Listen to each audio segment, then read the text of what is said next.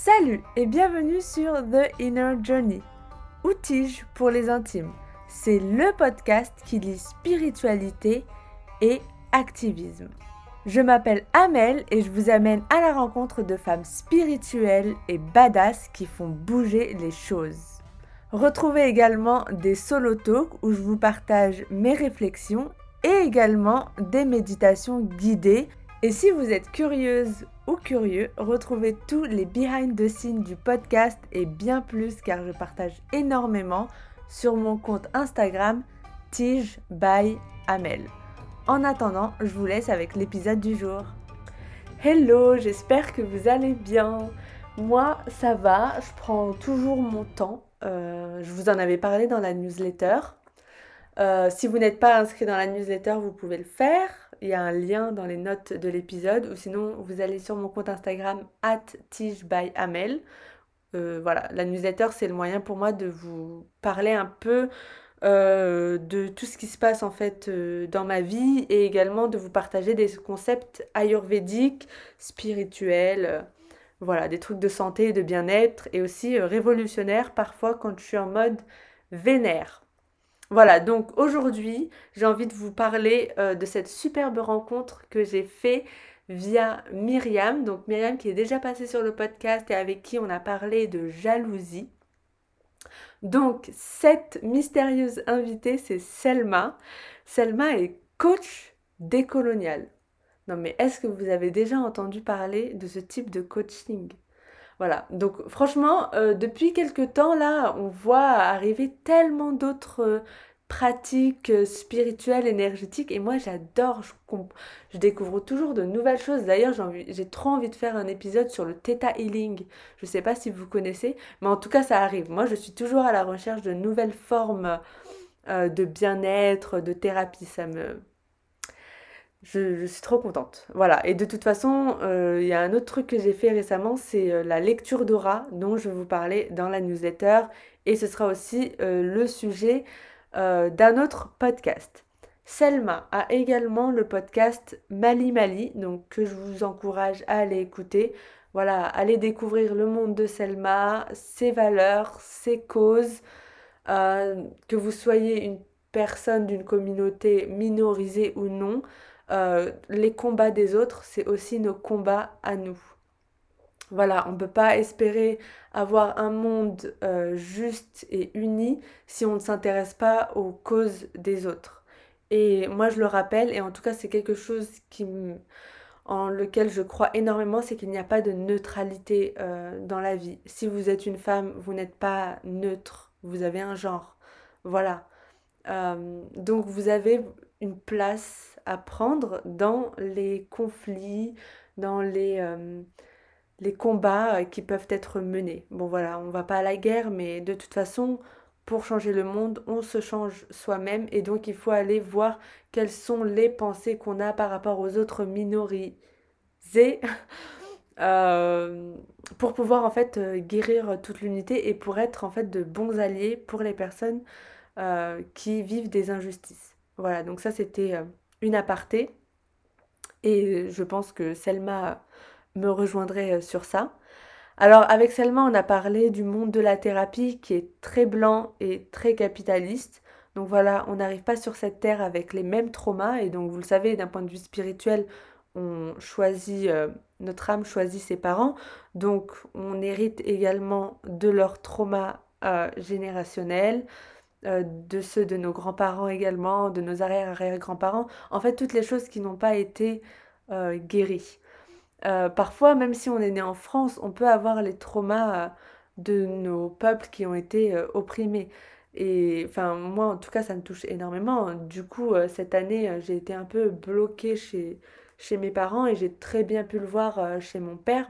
Donc, j'ai vraiment vu en fait ces traumas qu'il n'a pas guéris et en fait, ça m'a permis, moi, en le voyant vivre ces traumas, de me dire, ok, est-ce qu'il m'a donné ce trauma-là ou pas? Est-ce que le fait qu'il pense que euh, la vie est difficile, est-ce que moi j'ai la même croyance que lui? Et du coup, il faut que je fasse ce, nettoyage, cette guérison-là. Moi, l'année du Coco 19, là, l'année et demie, vraiment j'ai fait un nettoyage de ouf. Bon, c'est pas fini et je pense pas que ce sera un jour fini, mais en tout cas, j'ai conscientisé mais énormément de, de croyances que mes parents ont pu me donner, mais également ce que la société m'a donné, ce qui m'a rendu encore plus vénère contre la société.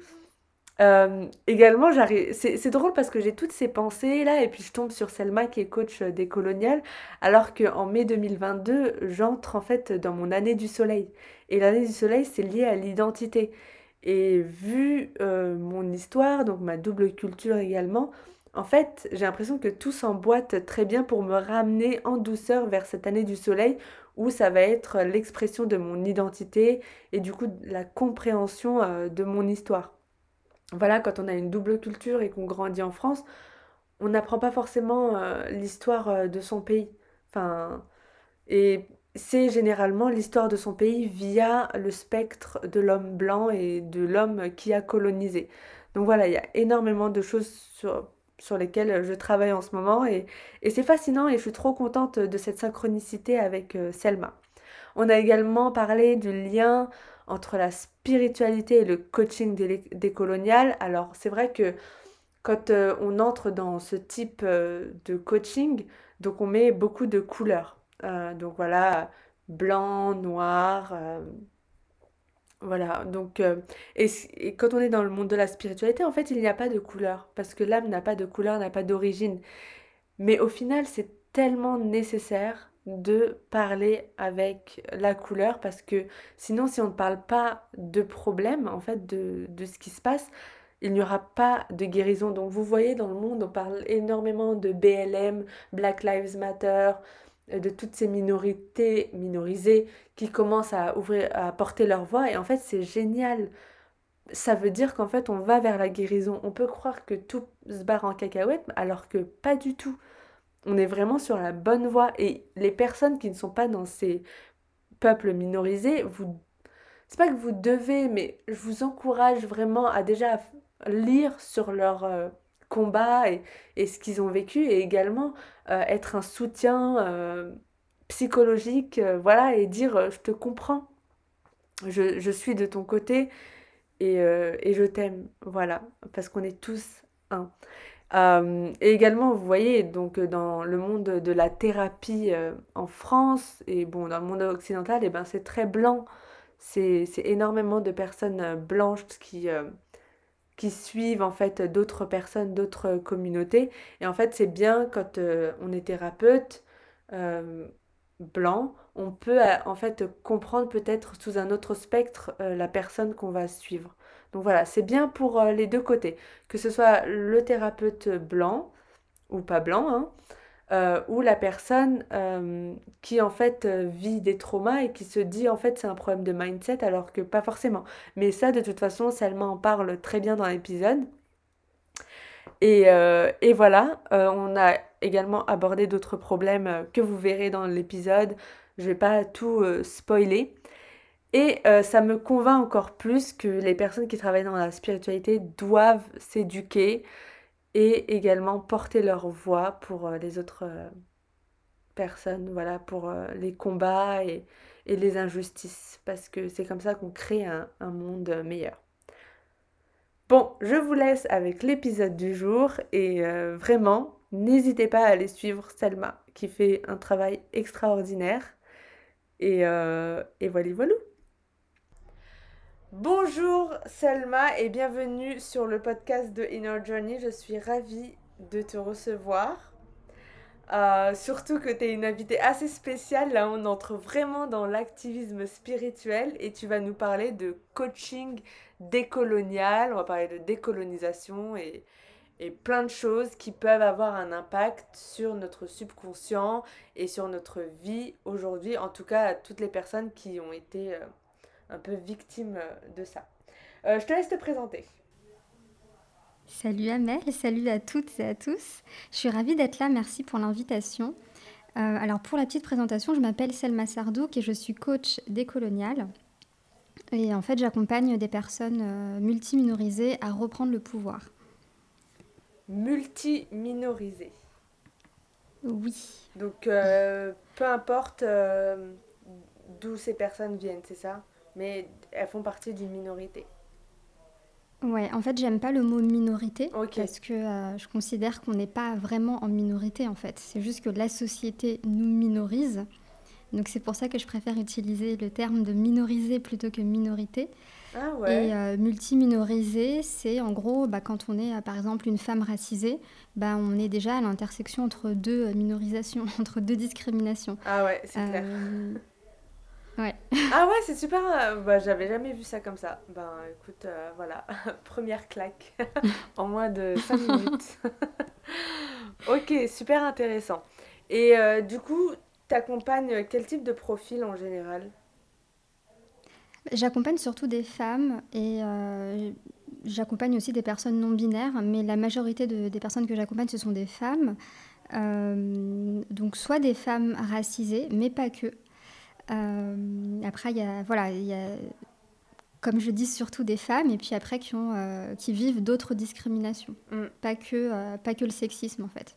Et comment tu t'es retrouvée à faire ça? Parce que tu me disais que le coaching décolonial, c'est toi qui l'as créé un peu, le concept. Oui, ouais. Alors en fait, euh, je me suis formée au coaching, je suis aussi hypnothérapeute, j'ai fait plein de formations diverses et variées sur plein de sujets. Et euh, en fait, le monde hein, de la thérapie, bref, le monde du coaching, le monde du développement personnel en général, euh, ça me dérangeait beaucoup parce que je trouve qu'il y a une approche très individualiste, euh, très capitaliste.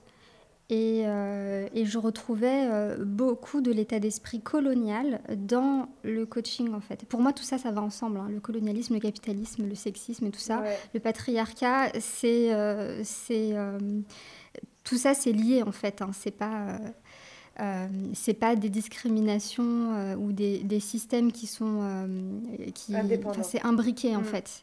C'est totalement imbriqué. Donc en fait, quand on est dans une société qui est euh, colonialiste, capitaliste, euh, sexiste, patriarcale, validiste, etc., forcément, les outils qu'on utilise sont aussi empreints de ça.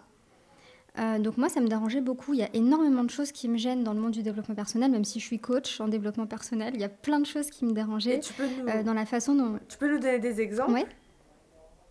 Ouais, bah, par exemple, euh, les outils qu'on utilise dans le développement personnel en général, c'est souvent des, des outils qui ont été, donc soit qui ont été créés euh, par des hommes blancs pour des hommes blancs, donc je vais dire les choses très cash. Ouais, non, Et donc après, on nous dit que, on nous dit que c'est euh, universel et que ça va à tout le monde, mais en fait, pas du tout. Euh, je prends toujours l'exemple de la pyramide de Maslow parce que c'est c'est le truc qu'on apprend partout dans toutes les écoles de coaching, toutes les écoles de commerce, toutes les écoles de marketing. On apprend à travailler sur ses besoins, on apprend à déterminer les besoins humains à travers la pyramide de Maslow. Ouais. Et en fait, c'est un concept qui est totalement hors sol et qui va pas du tout. euh, Maslow, il a fait ses- son étude sur euh, des hommes blancs euh, euh, d'âge moyen aux États-Unis. Donc peut-être que ça collait, mais ça colle pas du tout au, au reste de la population mondiale. Enfin, le monde ne se résume pas aux États-Unis, quoi. Ouais. Donc, euh, du, coup, du coup, dans la hiérarchie des besoins, ça va pas du tout, en fait.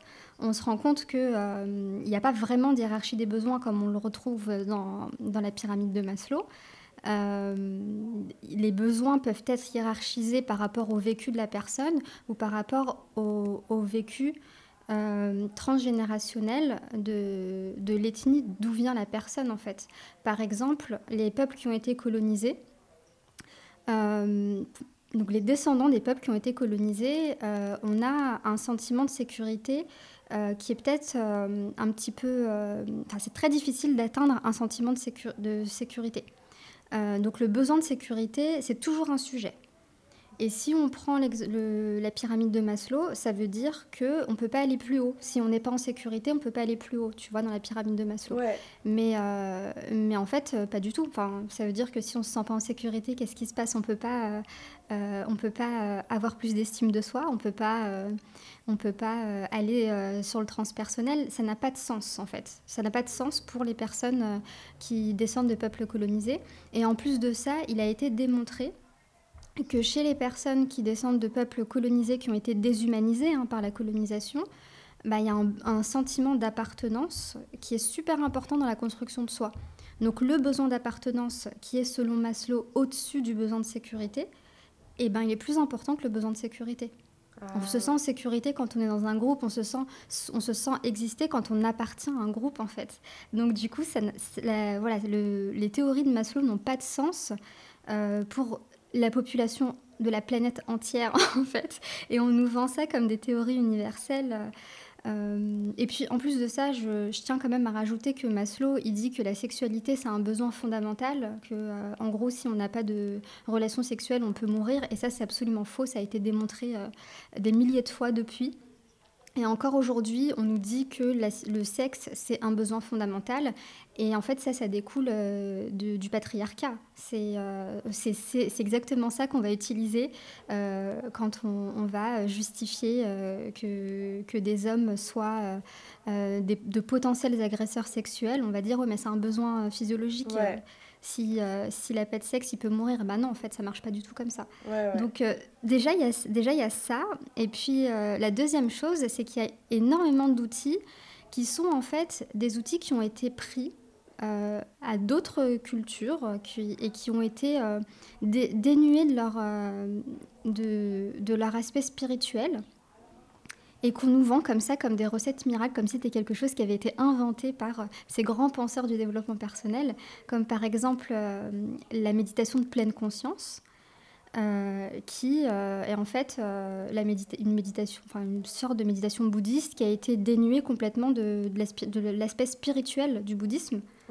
Et euh, du coup, maintenant, c'est euh, voilà, prouvé scientifiquement, je sais pas quoi. Donc, euh, du coup, ça a beaucoup plus de valeur.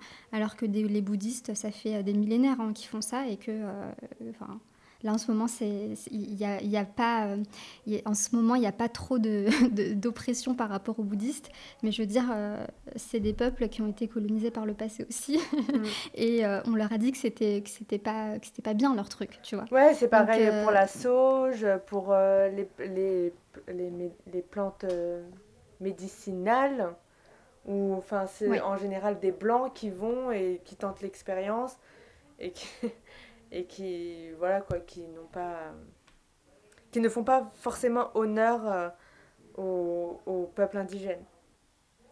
Mais complètement. Et c'est hyper dérangeant parce qu'il y a, y a une, une forme d'appropriation culturelle et de dépossession, et ça on le voit, donc la colonisation, ça a été la dépossession des terres, mais aussi la dépossession euh, des, de, l'humanité, des, personnes qui ont été colonisées.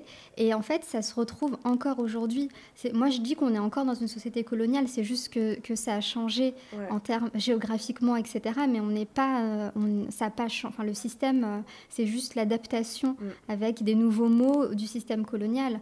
Mais concrètement, quand on, on, voit des personnes qui qui font du, bah, par exemple, le yoga. Ouais. Je sais que tu es prof de yoga. Donc... Non, vas-y, euh, je t'en prie. mais, mais, par exemple, tu vois, dans le yoga, tu sais mieux que moi, il y a plein de gens qui inventent des nouveaux styles de yoga qui respectent pas du tout d'où ça vient, moi, je ne me connais pas trop en yoga, quoi, mais euh, je vois ça, ça me dérange beaucoup. J'ai vu la dernière fois, il y avait une, une nana qui proposait du wine yoga avec du vin. Enfin, genre, tu prends ton, euh, ah ton verre de vin et tu fais des postures de yoga. C'est hyper problématique, tu vois. Et en fait, cette posture de euh, je prends ce qui m'intéresse. Non, mais tu vois, et, juste par rapport au yoga, je voulais rebondir parce que moi, j'ai vécu un peu au Pakistan et par exemple, c'était surtout l'élite qui faisait euh, du yoga. Mm. Tout ça parce qu'en fait, euh, dans, en Occident, ils faisaient du yoga. Voilà. Ouais. C'est euh, vraiment parce que l'homme blanc, la femme blanche fait du yoga, alors c'est forcément bien, alors que ça vient de leur, leur voisin indien, quoi. Mais c'est ça. Et du coup, en fait, il y a à la fois euh, donc c'est ce que j'observe hein, dans la société euh, euh, en général et donc dans le monde du développement personnel aussi. Il y a à la fois un, dénigrement de, de, certaines cultures, mais en même temps on prend des choses de ces cultures-là et on les whitewash, tu vois. C'est whitewashé. et puis après, on nous, les on, nous on nous les présente comme la dernière solution miracle pour, pour se réaliser dans sa vie. Comme le jeûne. Exactement. Exactement, bah, on, peut, on peut parler aussi de... Alors moi, je suis de confession musulmane et euh, du coup, j'en parle... Euh, enfin, je suis très à l'aise avec ça et j'en parle. Et moi, ma spiritualité, c'est l'islam. Et, euh, et, du coup, bah, le jeûne, c'est pareil. Enfin, quand on... Là, ça va être le ramadan. Mm. Donc, du coup, euh, c'est... Alors, en plus, on est en France avec l'islamophobie ambiante, etc. Euh, voilà, quand tu fais le ramadan, on te...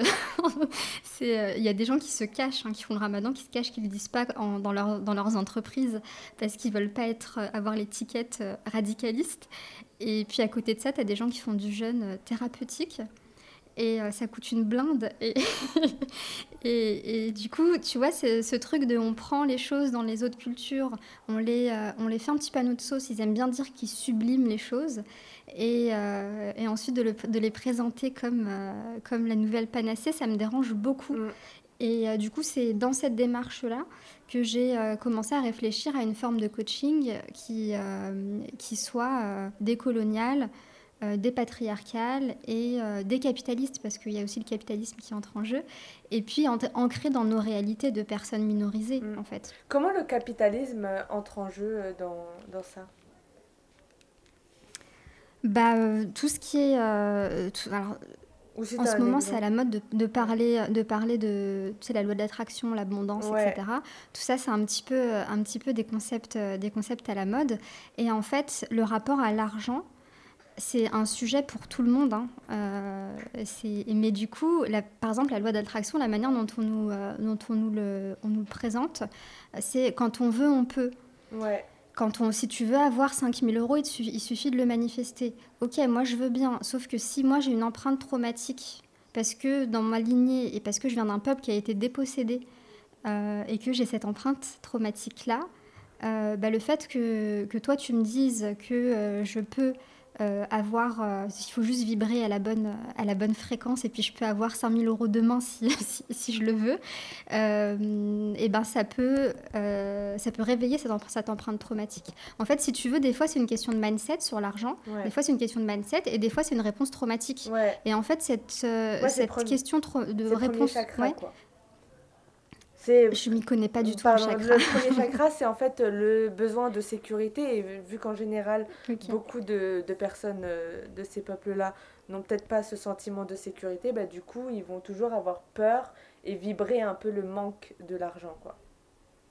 Ok, et, et, du coup, il y a aussi, euh, donc c'est important de le dire, hein, que parfois c'est une question de mindset, effectivement, mais parfois c'est une réponse traumatique mm. parce que soit on a vécu quelque chose euh, dans notre vie hein, qui, est, euh, qui nous a traumatisé par rapport à l'argent, soit parce qu'on vient d'une lignée qui a été traumatisée par rapport à la dépossession et par rapport à la liberté. Donc si dans notre lignée on, avait, on a eu cette idée que la liberté était égale à la, était égale à la mort, donc typiquement, euh, je ne sais pas si on est descendant de, de, personnes qui ont été esclavagisées. Mm. Euh, la liberté, c'était égal à... Enfin, si tu voulais ta liberté, que tu te sauvais, tu pouvais mourir en fait.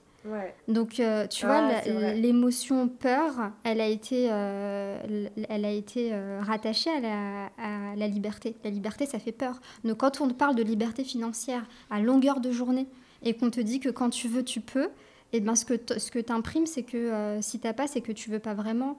Et, euh, et, et, du coup, c'est pas bon du tout en fait. C'est vraiment juste une désillusion. Ouais. C'est vrai que j'avais jamais vu euh, ça comme ça.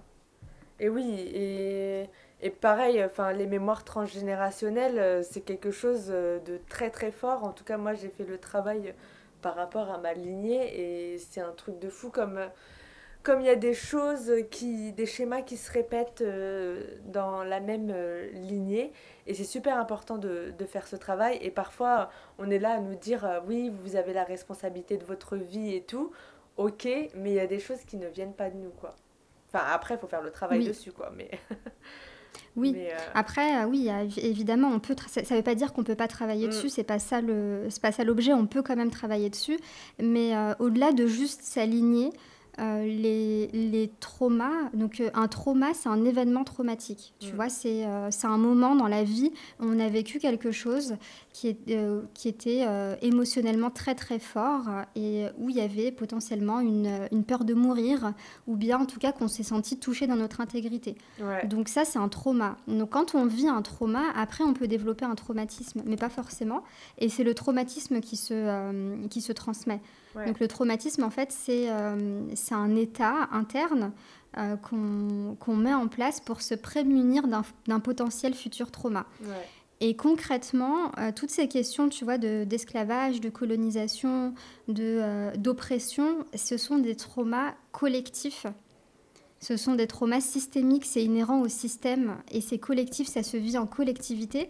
Donc en fait, euh, c'est, à mon sens, hein, la guérison, elle a besoin d'être collective. Ouais, ouais, c'est clair. Enfin, les personnes euh, qui ont été, qui sont issues de personnes qui ont colonisé sont en fait les alliés, enfin devraient être les alliés de ceux qui ont été colonisés afin de pouvoir guérir euh, la blessure.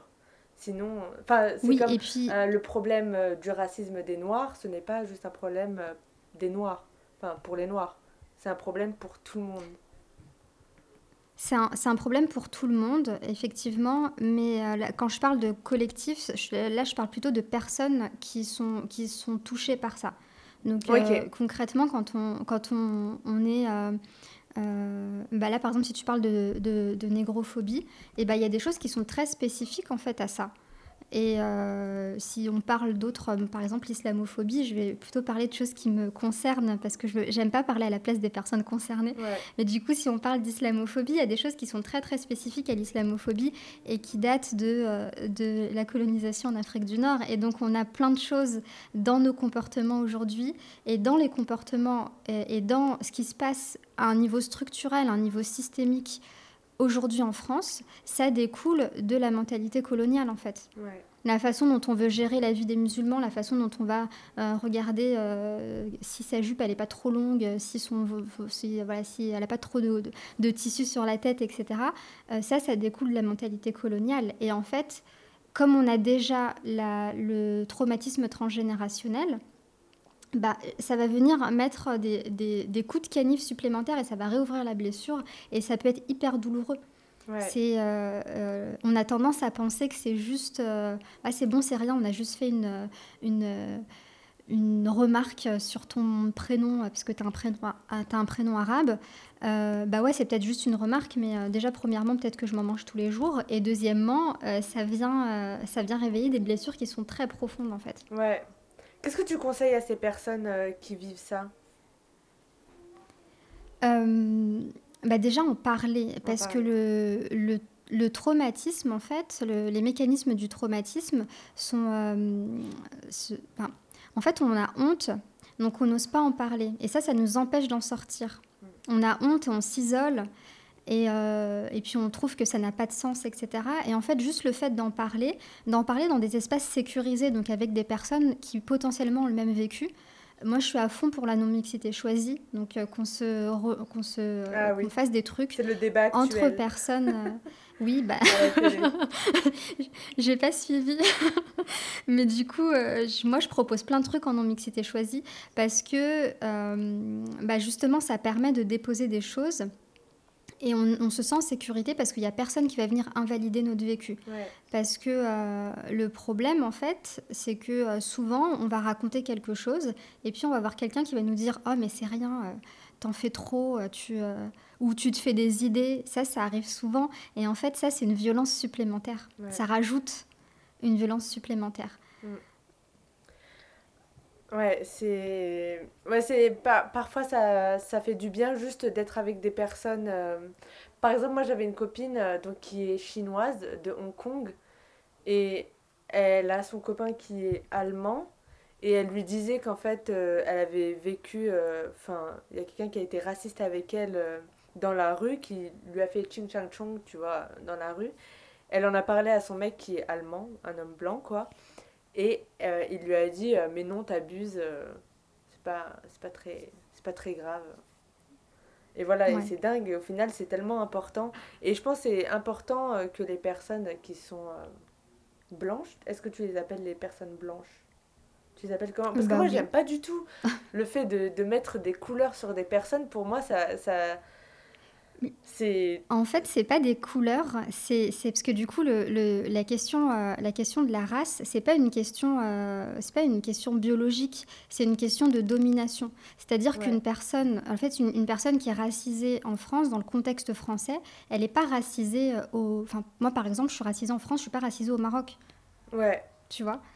Du coup, c'est c'est pas, euh, c'est pas du tout une question de couleur, euh, ni une question de, euh, une question de, biologique. C'est une question de rapport de, de domination. Spirituel, en fait, l'âme n'a pas de couleur. C'est juste. Oui, bah, du coup, l'inconscient, enfin, oui, l'âme n'a pas de couleur, l'âme, l'âme n'est pas racisée, c'est une construction sociale en fait. Ouais, c'est, euh, c'est, c'est une construction sociale. Et après, c'est vrai qu'il y a beaucoup de débats par rapport à ça. Est-ce qu'on devrait utiliser le mot, euh, le mot blanc? Est-ce qu'on devrait utiliser euh, le mot race, etc. moi, je pense qu'on n'a pas le temps pour des débats sémantiques par rapport à ça. Mhm. Aujourd'hui, en fait, le concept de la blanchité, ça a été théorisé. Et quand on parle de, d'une personne blanche, c'est pas une personne qui, a la couleur de peau blanche. C'est une personne qui est dans une, dans une position de domination sur le plan racial. Et quand on parle de race, c'est la race, c'est une race sociale en fait, c'est pas une race biologique. Et ça, c'est important de, de, bien comprendre ça.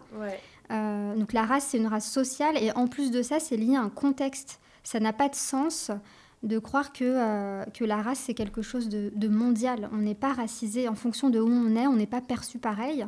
Et euh, la racialisation, en fait, c'est un processus. Donc la race, c'est le bout du processus de racialisation dans lequel on est euh, dès qu'on est, en fait. Dès, dès, notre naissance, on est dans ce processus-là de, racialisation. Euh, en tout cas, là je, je vais parler de la France plus spécifiquement ou l'Europe, les États-Unis, plus spécifiquement, on est dans ce processus-là de, racialisation, mais ça n'a pas de sens de, parler de race d'un point de vue global, en fait. Ouais, ouais. Je suis, d'accord. C'est vrai que j'avais jamais vraiment vu euh, la chose d'un point de vue euh, social et d'un point de vue de où on est. Par exemple, enfin encore euh, un truc, c'est que moi quand je suis au Sri Lanka, on me voit comme une personne blanche. Bah oui, bah, c'est ce que je te dis en fait. En fonction du contexte où t'es, euh, t'es pas perçu pareil. Ouais, ouais. Et j'ai les... les avantages d'une personne blanche. Enfin, ils savent pas. C'est ça, t'as les privilèges. Ils me voient juste blanche, quoi. Ouais. Et t'as les privilèges d'une personne blanche, alors que, euh, que euh, bah, quand t'es en France, peut-être pas. Ouais, ouais. Et c'est ça en fait qui fait toute la différence. Ouais, ouais. Waouh, c'était c'est super riche comme conversation. Euh, j'aimerais savoir, est-ce que tu as des conseils pour les, pers pour, euh, les personnes racisées, du coup, euh, pour travailler sur leur mindset par rapport au fait de, de pouvoir créer sa vie en fonction en fait de leur passé d'école, enfin, leur passé, enfin, le passé de leurs ancêtres? Est-ce que ma question est claire? Alors, je crois que j'ai compris. Comment est-ce qu'on peut modifier son mindset malgré le, le passé. Déjà, euh, moi je pense qu'il faut mettre des mots sur les choses. Ok, en parler, ouais, tu me disais tout à l'heure en parler, mais, mais juste, tu vois, par exemple, moi je parle de trauma racial et euh, c'est un sujet qui est super important, qui n'est pas étudié en France, qui n'existe pas en France, mais on a besoin d'en parler parce qu'on a besoin de mettre un mot sur notre vécu. Euh, donc déjà en parler, comprendre ce qui se passe en fait. Et puis euh, du coup, comme je te disais tout à l'heure, tu vois, dans la question de mindset, c'est important de se demander est-ce que là c'est une réponse traumatique ou est-ce que c'est un problème de mindset? Ouais.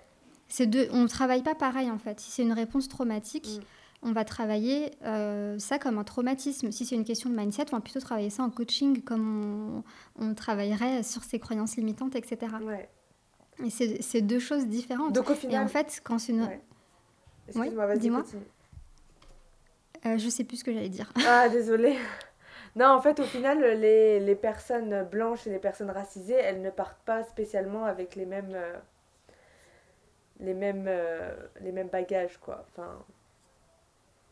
Et au, final, au final bah égalité, fraternité, tout ça. Ouais, c'est un peu bullshit. Hein. Ouais, c'est un, peu beaucoup bullshit, quoi. Bon, déjà, je, je le savais euh, avant qu'on parle, mais, euh, mais le fait qu'il y ait des mémoires transgénérationnelles, on, se on, on, sait, par exemple, moi, je sais avec mon père, euh, qui est venu en France à 14 ans, et eh ben déjà, il a le trauma du fait de quitter sa terre natale. Et du coup, moi, je l'ai vu cette année et demie en restant vivre chez mes parents, que en fait, il donner plus de crédibilité mhm. à un médecin blanc qu'à un médecin d'une autre euh, origine. Oui. Ça, il y a Franz Fanon qui a, qui a théorisé ça. et qui appelait ça le complexe Franz Fanon. C'est un psychiatre et sociologue euh, martiniquais qui a, travaillé, euh, qui a travaillé en Algérie euh, pendant la colonisation et qui a d'ailleurs fait la guerre de décolonisation en Algérie. Et donc du coup c'est super intéressant ces écrits parce que parce qu'il parle des Antilles et de l'Afrique du Nord parce que du coup, comme il connaissait les deux, donc c'est vachement intéressant. Et du coup, Franz Fanon, il appelait ça le complexe du colonisé. Euh, parce que c'est imprimé en fait ce truc de on vaut moins et donc forcément on arrive avec moins d'estime de soi. Tu vois, le capital estime de soi, le compte en banque d'estime de soi, il est déjà moins rempli, tu vois, qu'une personne qui, qui naît. Euh, parce que si tu veux, euh, ces histoires de colonisation, etc., ce que, ce que ça, ce que ça, enfin, ce qui s'est passé à ce moment-là, c'est que l'humanité a été pensée du point de vue de l'homme blanc. Et donc, étant donné qu'on est dans une société binaire, euh, c'est soit ça, soit pas ça, enfin, c'est soit bien, soit mauvais. Donc c'était soit tu es un homme ou une femme comme nous, notre conception de l'humanité, soit t'es pas vraiment humain. Et donc, pendant la colonisation, c'est ça en fait. Tu vois, la culture des personnes qui ont été colonisées, c'était pas vraiment de la culture les civilisations qui existaient déjà, c'était pas vraiment de la civilisation. On a dû aller les civiliser, c'est ce qu'ils disent. Hein. La colonisation, c'était pour aller civiliser, euh, civiliser les gens, alors qu'ils avaient déjà leur propre civilisation, ils avaient déjà leur propre culture. Et en fait, euh, oui, même par rapport à tout, tout a été, euh, tout a été, on a été dépossédé de tout en fait, de tout ce qui, de tout ce qui existe, de tout ce qui nous appartient. Ce qui nous appartient n'a aucune valeur. Et, du coup, donc l'idée, l'idée qui se... Enfin, quand je dis ça n'a aucune valeur, c'est pas pour moi, hein, c'est aux yeux de l'homme blanc, tu vois. Et, et, du coup, aussi, l'idée qui était là, sous-jacente, c'est euh, le déni d'humanité, tu vois. Puisqu'ils sont pas comme nous, donc c'est pas vraiment des humains. C'est pas dit comme ça. Mais du coup, inconsciemment, c'est ce qui se passe. Et donc, on, arrive avec une estime de soi qui est plus, euh, qui est plus, qui est plus fragile puisque, puisque ça, c'est ancré. Tu vois, il y a forcément. Euh, les personnes dominantes sont mieux que nous et c'est systémique. C'est pas, euh, c'est pas quelque chose qu'on se dit parce qu'on a envie de se le dire, c'est le système qui nous dit ça. Tu vois Ouais, ouais. Ouais. Euh, et je voulais te demander par rapport à la santé, parce que j'ai vu que tu avais fait un épisode avec Linda Louchi, je crois, qui, fait, qui parle des médecines traditionnel. Et en fait, je le vois très bien. Enfin, je l'ai lu dans l'histoire de l'Ayurveda et bon, la, enfin, la médecine euh, Yunani aussi. Enfin, c'est l'origine. Euh, qui a en fait été vue comme archaïque par les empires euh, coloniaux. Tout ça pour décrédibiliser et mettre en place en fait la médecine de l'homme blanc, en gros. Ouais, bah, c'est un peu pareil pour, euh, je pense, pour toutes les médecines traditionnelles, même si c'est un petit peu perduré, tu vois. Enfin, je sais pas, moi j'ai été élevée aussi avec euh, des remèdes traditionnels euh, que, que ma mère faisait et ça fonctionnait très bien. Ouais. et, et, du coup, la, la, question de la santé, c'est aussi, c'est aussi colonial et c'est aussi patriarcal. C'est-à-dire comment ça a été créé la, la, la médecine occidentale où est-ce qu'ils ont fait leurs tests Tu vois, la gynécologie. Mais tellement. La gynécologie, ça a été, ça a été créé, c'est une discipline qui a été créée euh, grâce au corps mutilé de femmes noires. C'est comme ça que ça a été créé. Donc en fait, tu peux pas tu peux pas te dire que les tests, c'est encore une fois le déni d'humanité. Tu vois, aujourd'hui on fait des tests sur les animaux. Bah avant on faisait des tests sur les sur les personnes euh, racisées. et encore aujourd'hui, hein, tu vois, on teste les vaccins en Afrique et tout. Euh, c'est hyper problématique. Et du coup, euh, tu peux pas penser que une discipline qui a été créée comme ça euh, ne soit pas n'est pas un état d'esprit colonial. Tu vois, on a vraiment besoin de déconstruire et les, les praticiens ont besoin de déconstruire ces choses-là aussi parce qu'ils s'en rendent même pas compte. Il y a énormément de croyances qui sont euh, véhiculées par la médecine occidentale. C'est exactement ce que je pensais et, j'ai l'impression qu'en fait le monde de, la thérapie, euh, des thérapies holistiques est très blanc. Très blanc. Ah mais complètement. Complètement. Même, euh, même la, enfin, la thérapie en général, le coaching euh, et euh, les médecines traditionnelles. Aujourd'hui, tu vois, la Yurveda, la médecine traditionnelle chinoise et tout, c'est à la mode. Mais c'est pareil, c'est souvent whitewashé, tu vois. C'est-à-dire qu'on va prendre le truc et, et puis on va, on va y mettre des petites touches, tu vois, pour que ça rentre bien dans notre carcan occidental. Et puis on va te vendre ça, on va te mettre ça dans un joli petit package et on va te vendre ça comme, comme le nouveau truc. Mais, mais ouais, du coup, là, j'ai parlé de la santé, mais même dans la santé mentale, la posture euh, des praticiens est aussi problématique, de, même que la posture des médecins en fait. Parce que bah, tout à l'heure je parlais du trauma racial, c'est quelque chose qui n'existe pas. C'est-à-dire que ça existe, hein, c'est étudié à l'étranger, c'est étudié en Amérique latine par exemple, mais c'est pas étudié en France, c'est pas étudié dans les pays francophones. Donc quand on parle de trauma racial, si tu parles de ça à un psychiatre, il va dire que ça n'existe pas. Euh, les traumas systémiques, c'est pareil. Tu vois, les traumas systémiques, c'est euh, les expériences traumatiques qui sont inhérentes au système. Donc c'est les ah. pratiques même du système qui sont euh, traumatiques pour les personnes minorisées. Et euh, du coup, tu parles de ça à un psychiatre, il va dire que ça n'existe pas. Ou un thérapeute, un psychologue, ça, ça n'existe pas non plus. quoi. Donc, et puis comme ils ont euh, leur ego, ils vont dire ah que c'est n'importe quoi. Enfin, pas tous, mais... Ouais, c'est ça. Ouais. Non, mais c'est... c'est c'est dingue. Et en fait, au final, qu'est-ce que tu suggères comme, euh, action de la part ben, des personnes blanches et enfin des personnes racisées, ok, on a compris, du coup qu'elles en parlent, et, et puis aussi qu'elles s'interrogent sur leurs origines. Bah, du coup, du coup ouais, les, personnes, euh, les personnes euh, racisées ou les personnes minorisées en général, l'idée c'est de ne pas rester seule en fait avec ça parce que c'est des expériences traumatiques. Euh, moi, je, je, crois vraiment à la force du collectif. Donc, en parler avec, des personnes, euh, avec des personnes qui sont euh, concernées par les mêmes sujets, en non-mixité choisie, par exemple, faire une thérapie aussi, ça peut aider avec le, ou, le bon praticien ou la bonne praticienne qui est au fait de ces sujets-là aussi, c'est important. voilà, c'est des, des, des, choses comme ça. Et puis, prendre en compte que ça existe, en fait. C'est pas des idées qu'on se fait. C'est quelque, ce sont des choses qui existent. Et ah, du coup, pour les... Ouais. Non, vas-y, continue, continue. du coup, j'allais répondre à ton autre question. Pour les personnes blanches, euh, du coup, il y a une posture à déconstruire aussi.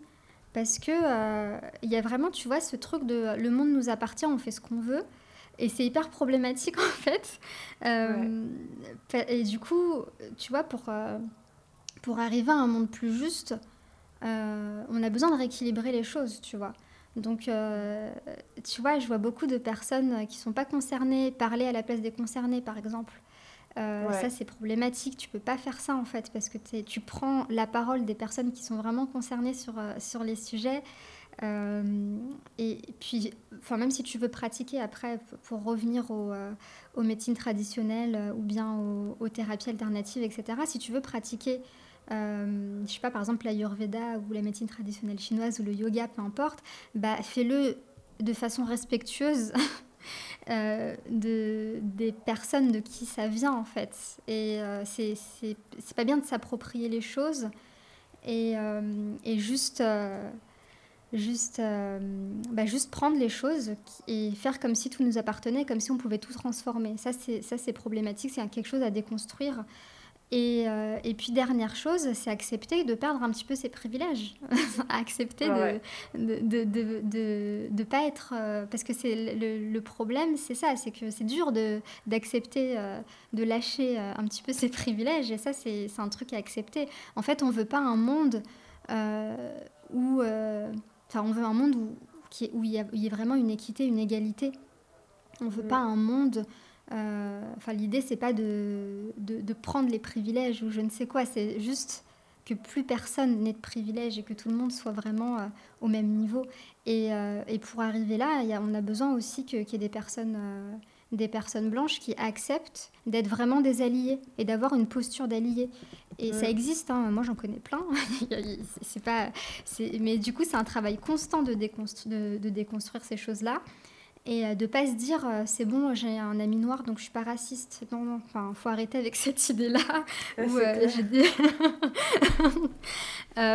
l'idée c'est vraiment d'aller déconstruire les, les, les, choses qui sont qui sont as les biais qui sont vraiment bien ancrés dans le subconscient quoi mm.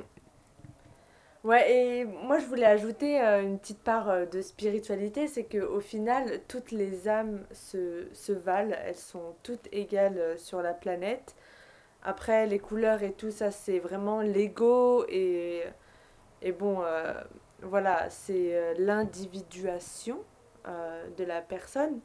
Mais en gros, toutes les âmes se, se valent et si on a décidé de s'incarner dans une personne, euh, voilà, dans, une, dans un corps racisé, au final, c'est qu'on a quelque chose à, à, montrer au monde et qu'on a des choses à, à vivre. Voilà, et qu'on n'est pas moins bien que une personne qui s'est incarnée euh, dans un corps de blanc ou de blanche. Ouais, je suis d'accord que toutes, euh, toutes les, les âmes se, se, valent. Et puis, tu sais, à un niveau inconscient, euh, euh, ça n'existe pas en fait. Hein. À un niveau inconscient, ça n'existe pas ces rapports-là. C'est quelque chose qui est dans le subconscient. Tu vois, c'est mm. construit. C'est pas, c'est pas quelque chose qui est, qui est, c'est pas quelque chose qui est inné. C'est quelque chose qu'on apprend par l'expérience en fait. et, et, et, du coup, c'est important, c'est important de, de, de, rappeler ça. Mais en même temps, c'est important aussi de dire que bah, l'estime de soi, c'est un capital et puis que du coup, il y a des personnes qui, qui arrivent avec un capital plus important que d'autres. Et c'est quelque chose à prendre en compte. C'est-à-dire qu'on ne peut pas euh, proposer euh, euh, des accompagnements similaires avec le même, la même façon de voir les choses, la même façon de travailler, comme on dit, le mindset pour des personnes qui naissent avec tous les privilèges possibles sur Terre, et puis pour les personnes multiminorisées euh, qui, euh, qui soit à l'intersection de plusieurs discriminations. Ça fonc on ne fonctionne pas pareil en fait. La, la vie, ne met pas les mêmes, les, mêmes, les mêmes bâtons dans les roues. Pardon, vas-y, continue. Ouais. Vas-y, je t'en prie. Non, et je me dis qu'en fait, les personnes racisées, elles, elles ne vont pas spécialement par, enfin, voir un, un psychologue ou un thérapeute blanc parce qu'elles elles se disent qu'elles n'ont pas les mêmes croyances que moi. Et donc, elles, Alors, elles, elles restent... Euh, Ouais, je pense que c'est intéressant d'abord, c'est important d'aborder ça parce que c'est pas, euh, c'est pas qu'elles se disent ça. ça. Ça aussi, c'est pareil, c'est par le vécu. Parce que concrètement, moi, je fais plus de séances individuelles, je fais que des accompagnements collectifs parce que je crois vraiment à, la force du collectif. Mais quand je faisais des accompagnements individuels, je faisais des, euh, des, sessions rencontres où euh, je parlais une demi-heure au téléphone avec des personnes pour savoir si, euh, si c'était des bons fits ou pas pour l'accompagnement que je proposais. Et en fait, chaque semaine, j'avais 3-4 personnes qui me disaient J'ai déjà vu un thérapeute ou une thérapeute, un psy, peu importe, blanc ou blanche, et ça s'est pas bien passé. Parce que, euh, soit parce que, euh, alors, il y, y, a plusieurs choses. Il y a le fait de ne euh, pas se sentir en sécurité, le fait qu'on nie, enfin que le thérapeute ou la thérapeute nie la réalité de, de, de, la, personne, de la personne qui consulte. Donc en gros, tu t'imagines, tu vas, tu vas en thérapie pour, pour quelque chose qui, qui n'a rien à voir euh, avec le racisme, et puis d'un coup, tu vas raconter une expérience raciste que tu as vécue, puis tu as ton thérapeute qui dit Mais euh, c'est rien, vous faites des idées, tu vois Ouais, ouais. Donc euh, il y a ça aussi, et puis il y a aussi un autre, un autre phénomène, c'est que si on ne se sent pas en sécurité, on, on va garder son masque, son masque social.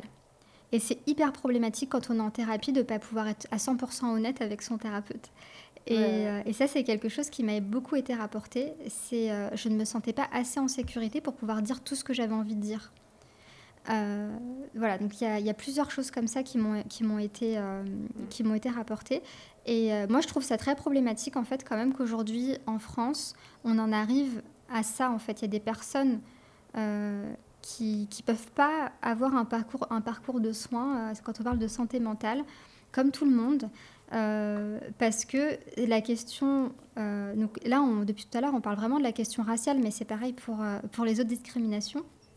C'est tellement pas pris en compte, c'est tellement pas enseigné, et parfois c'est même pathologisé. Tu vois, il y a des modes de fonctionnement dans nos familles, par exemple, qui vont être perçues comme des pathologies, comme des, des fonctionnements pathologiques de famille, alors qu'en en fait, c'est pas du tout pathologique, c'est juste qu'on fonctionne comme ça. Et euh, du coup, c'est hyper problématique parce qu'il y a toute une frange de la population qui peut pas avoir un parcours de soins normal qui est obligé de, forcément euh, regarder euh, des listes de, thérapeutes qui sont plus safe que les autres ou aller chercher des personnes qui ont le même vécu, etc.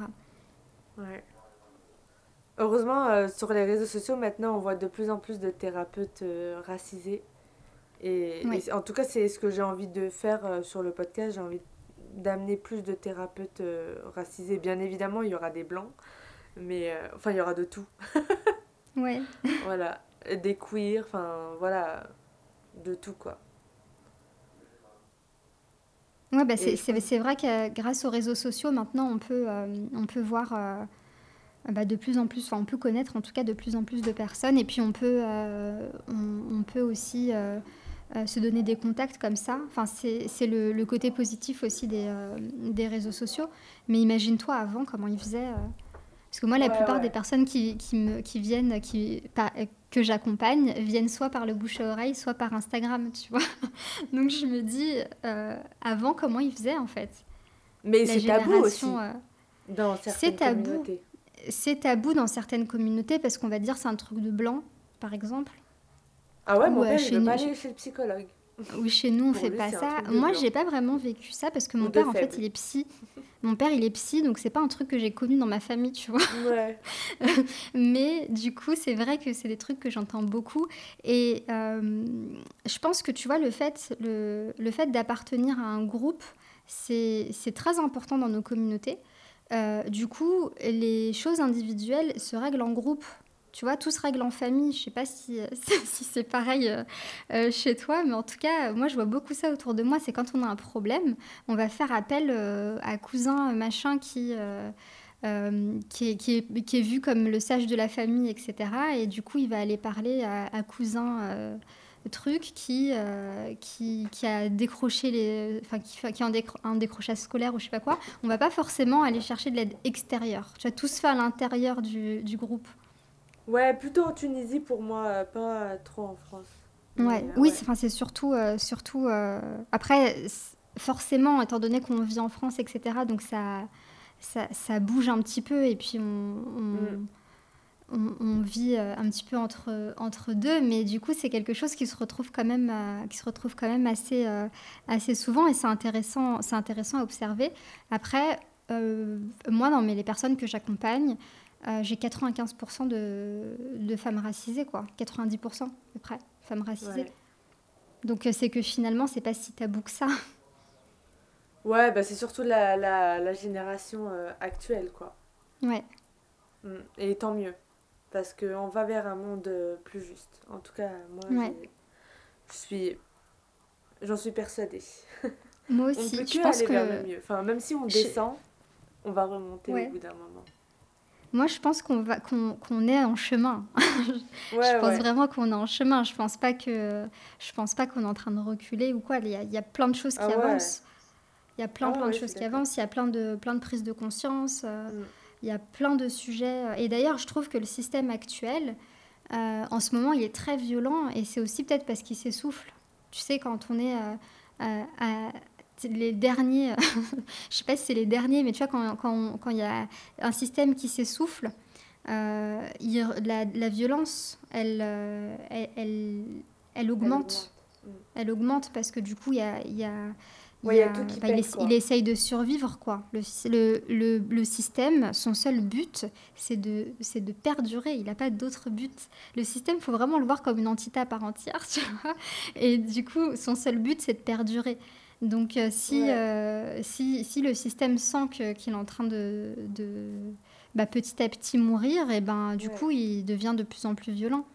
Ouais, et je me dis même que le système, il existe dans notre inconscient et que si dans notre inconscient, on travaille sur toutes ces problématiques, et eh ben au bout d'un moment, il va, il, va partir, quoi. Parce que si, enfin, dans l'inconscient collectif, s'il disparaît complètement, il n'a plus de, enfin, il n'a plus de vie, quoi. alors oui, du coup, c'est intéressant parce que du coup, le système, oui, euh, donc je parle du système comme étant une entité, c'est un peu comme la somme de tous les inconscients. Donc mm. on a l'inconscient collectif et on se nourrit de l'inconscient collectif et l'inconscient collectif se nourrit de nous. Et effectivement, euh, on a tout, euh, tout qui se... Enfin, on, se nourrit de ça. Et donc du coup, on a le, tout, ce, tout ce qui, est, qui fait partie du système influe sur nous. Euh, mais nous aussi, on influe sur le système. Et en fait, quand on a euh, une majorité de personnes qui est éveillée, le système, il bascule forcément. L'inconscient collectif bascule forcément, en fait. Et enfin, c'est même pas une majorité. Je sais pas combien il faut de personnes exactement, mais euh, il faut un nombre de personnes éveillées qui travaillent, etc. Et en fait, plus on avance là, nous, on est une génération on se réveille vraiment, tu vois, euh, grâce au travail des générations précédentes, évidemment, parce que euh, euh, si eux, ils n'avaient pas déblayé le chemin, on n'en serait pas là aujourd'hui. mais du coup, on est vraiment une génération qui a accès à la connaissance. Tu vois, je te parle de trauma racial. Euh, si je sais que ça existe et si euh, voilà moi j'ai été formée euh, aux traumas systémiques et sociaux en Argentine. J'ai pas été formée en France. Et donc du coup si s'il n'y avait pas internet j'aurais jamais pu être formée à ces trucs là tu vois. Donc on a vraiment accès à la connaissance et tout. Et puis on a toutes les portes qui nous ont été ouvertes par les générations précédentes qui fait qu'on est une génération je pense qu'on va faire un grand pas en avant. Ouais Ouais, ouais, là ça, ça bouge énormément. Et comme par exemple, pour rebondir sur ce que tu disais, il y a Amel de Spiritualista, le podcast, qui parlait euh, de David Hawkins. Et donc il y a, genre, je crois, en fait, il y a très peu de personnes éveillées, je crois, qui influent sur énormément de personnes. Et du coup, ça garde la balance. Et au final, on, on s'en fout de voter parce que au final, enfin, dans l'inconscient collectif, ce n'est pas une personne, un vote. C'est ton, ta fréquence en fait vibratoire qui va, qui va influer sur la, ah, sur la puissance de ton vote. Plus tu vibres haut, plus ton inconscient est pur et plus en fait ta lumière elle peut évincer celle de ceux qui vibrent bas et donc avoir plus de chances de changer l'inconscient collectif. Donc euh, voilà, mais il n'y a pas besoin d'aller voter euh, tous les 4 ans pour euh, changer le monde. Non, ça c'est rien du tout. Il faut travailler sur soi, travailler sur euh, ses, ses, ses, mémoires transgénérationnelles, sur ses croyances limitantes, sur sa santé et tout. Et c'est ça en fait qui va, qui va changer le monde au quotidien. Ouais, après je pense que qu'il y a plusieurs façons de faire et je pense que chacun et chacune a son rôle. Mm. Pour changer les choses, on peut passer Attends, excuse-moi, j'ai un problème avec mon écouteur. Donc pour changer les choses, on peut passer par le, par le haut et essayer de changer les choses par le haut, mais c'est très compliqué. Euh, il y a aussi l'idée de faire changer le système de l'intérieur, etc. C'est très compliqué. Donc, ouais, euh, chacun sa voie, quoi. C'est ça, chacun. Sa mission de vie un peu, mais il y en a qui sont faits pour changer de l'intérieur. Il y a d'autres qui sont faits pour changer de l'extérieur. Il y en a qui sont faits pour manifester, d'autres pour créer des podcasts. Exactement. Tu vois, il y a des personnes, il y a des personnes, par exemple, je pense à Rokaya Diallo. Euh, je, la trouve admirable et je trouve, mm. enfin, tu vois, elle, va sur les plateaux télé, elle fait toujours des débats, etc. Et ben moi, je pourrais pas faire ça, tu vois, par exemple. Et c'est pas, c'est pas, c'est pas mon rôle et c'est pas le rôle que j'ai envie d'avoir. Mais, euh, mais du coup, ça veut pas dire que ce qu'elle fait elle, c'est pas utile, c'est utile aussi. Et, euh, et du coup, je pense qu'on a chacun et chacune un rôle et, euh, peut-être euh, une, peut une mission qu'on va se donner ou une mission qu'on va avoir, mais que chacun peut contribuer à sa manière. Mm. Et oui, et surtout, euh, tu vois, par exemple, je le vois dans le féminisme, il faut, même si notre voix, ce n'est pas de manifester, par exemple, d'aller dans la rue, et eh ben, au moins d'être un allié et de ne pas décrédibiliser le mouvement. Parce que ça, ça me ça, me, ça me rend folle, quoi. Bah oui. En fait, chaque, euh, chaque personne fait comme euh, fait, fait, ce qui lui semble ce qui lui semble juste. Euh, après, voilà. Après, moi, je pense que que les personnes qui sont privilégiées, donc peu importe son privilège, hein, moi aussi j'ai des privilèges, toi aussi tu as des privilèges, on a vraiment besoin de, de changer de posture en fait et de comprendre euh, ce que ça implique d'avoir ces privilèges-là. et d'être vraiment des alliés, d'être dans une posture vraiment alliée avec les personnes qui n'ont pas nos privilèges. Mm. Et ça vaut aussi pour, euh, pour toutes les personnes, euh, pour toutes les personnes euh, blanches et pour bon, après les, les personnes qui, qui cochent toutes les cases des privilèges. Eux, on n'en parle pas parce que je pense qu'ils sont un peu matrixés dans leur bulle privilégiée là. mais, mais du coup, c'est. Tu vois, moi par exemple, mon mon rôle, enfin ma mission, c'est pas d'éduquer les personnes blanches. Je me suis pas donné cette mission-là et j'ai pas envie de le faire. Euh, moi, je m'adresse à des personnes, enfin des femmes racisées ou des personnes non binaires euh, euh, racisées, ou bien des personnes. Il y a des personnes blanches hein, qui, qui, que j'accompagne et qui font partie de mes programmes, mais ce sont des personnes qui sont déjà au fait de ça, mm. qui sont déjà dans une posture d'allié.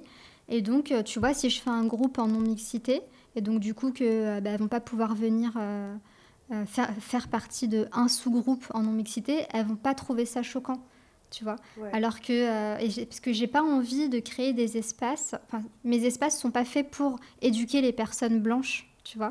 C'est vraiment des espaces. Enfin moi je dis que euh, donc j'ai une, une, sororité, mon programme c'est une, une, sororité et c'est un programme, enfin c'est un accompagnement de groupe hein, qui dure, qui est sur un an et, euh, et, du coup, moi, je dis que c'est un espace de guérison collective et de développement personnel. Donc, on travaille vraiment sur les deux plans. Sur euh, le fait de collectivement, on va, guérir, euh, on va guérir des choses. Et puis, personnellement, on va aussi bah, travailler sur soi. et je pense que c'est en, faisant les deux, en, en, ayant la dimension collective et la dimension personnelle, qu'on peut vraiment changer les choses. Mm. Bah ouais, bah, bah, bah bravo pour, euh, pour euh, tout ce travail euh, que, que tu fais, Selma. Merci. Bah du coup, on a pas mal échangé. dernière question du podcast, c'est quel message aurais-tu pour le monde? Pour les personnes blanches, pour, pour les personnes racisées, comme tu veux. C'est une belle question et je pense que c'est bah, ce, que, je viens de dire en fait. Pour, euh, à mon sens, pour changer le monde, euh, on, a vraiment besoin du collectif en fait. Donc euh, le message que j'aurais pour le monde, ce serait stop à l'individualisme et commençons un petit peu à, à, faire des... À, recommençons plutôt, parce que c'est le propre de l'être humain aussi d'être en groupe, recommençons à faire des, des, des choses en groupe, à partager et, euh, et puis à, changer collectivement en fait, en tant que collectif. Génial. Merci beaucoup euh, Selma pour euh, ton temps et pour tout ce partage euh, enrichissant. Enfin, franchement, moi j'ai appris plein de choses, surtout sur la sémantique. et voilà, et j'espère en tout cas, enfin ce podcast n'était pas du tout un épisode pour contre les blancs, enfin à charge contre les blancs, mais juste d'éveiller les consciences et de créer des déclics.